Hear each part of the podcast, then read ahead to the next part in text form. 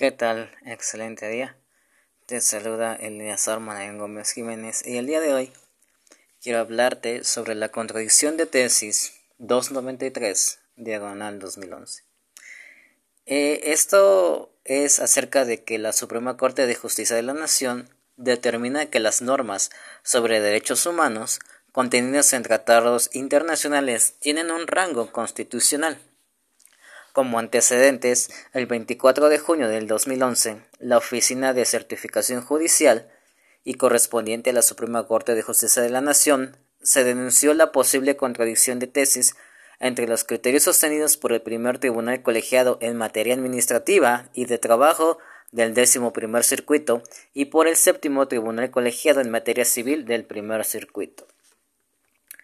La resolución que tuvo la Suprema Corte de Justicia de la Nación fue que con la finalidad de comprender a plenitud la decisión del alto tribunal, se mencionan los criterios contradictorios de los tribunales colegiados, en los cuales se dividieron en dos temas. El primer tema fue la posición jerárquica de los tratados internacionales en materia de los derechos humanos frente a la Constitución.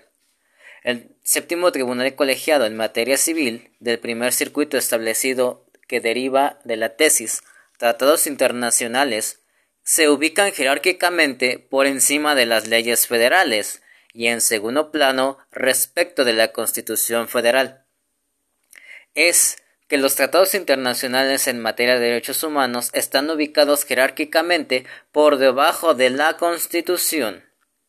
Por otra parte, el primer tribunal colegiado en materia administrativa y del trabajo del décimo primer circuito señaló que cuando se trate de un conflicto que verse sobre derechos humanos, los tratados o convenciones internacionales suscritos al Estado mexicano deben ubicarse propiamente a nivel de la Constitución.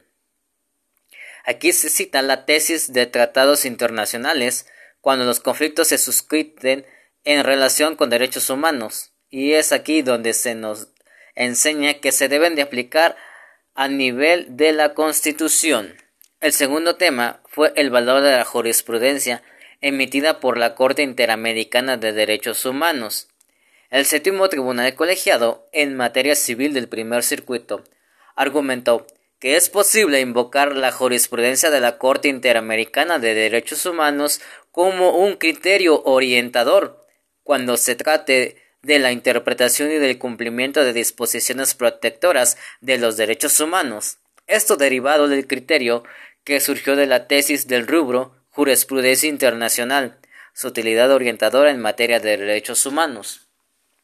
Otro fue que el primer tribunal colegiado en materia administrativa y del trabajo del décimo primer circuito señaló que en diversas consideraciones que la jurisprudencia internacional en materia de derechos humanos es obligatoria. derivado de los estudios del Tribunal Pleno de la Suprema Corte de Justicia determinó que existe una contradicción de tesis denunciada.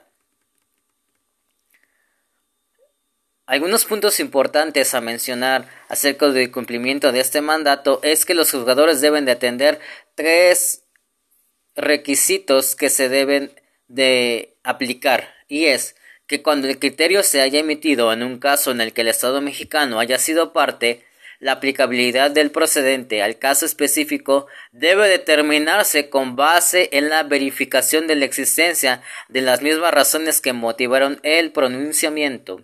La segunda fue que en todos los casos que sea posible debe armonizarse la jurisprudencia interamericana con la nacional y de ser imposible la armonización, debe aplicarse el criterio que resulte más favorable para la protección de los derechos humanos de las personas.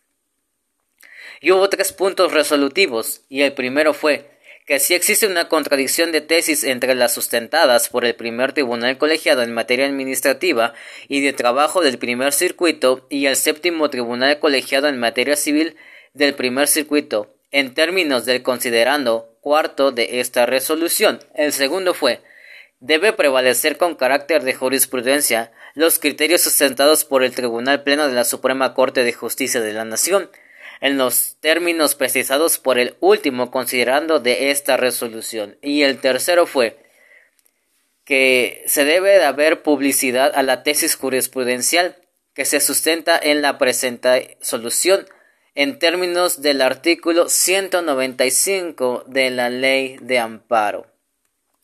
Como resumen de esa contradicción de tesis es que la Suprema Corte de Justicia puso al mismo rango constitucional los derechos humanos de los cuales México forma parte. Todos los tratados internacionales están ubicados en segundo lugar por encima de las leyes que existen federalmente.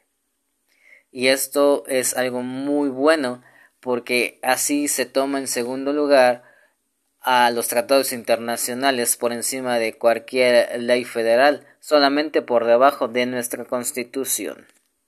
Esto ha sido todo acerca de mi comentario de esta contradicción de tesis y espero que pueda seguir haciendo más sobre comentarios sobre estos temas.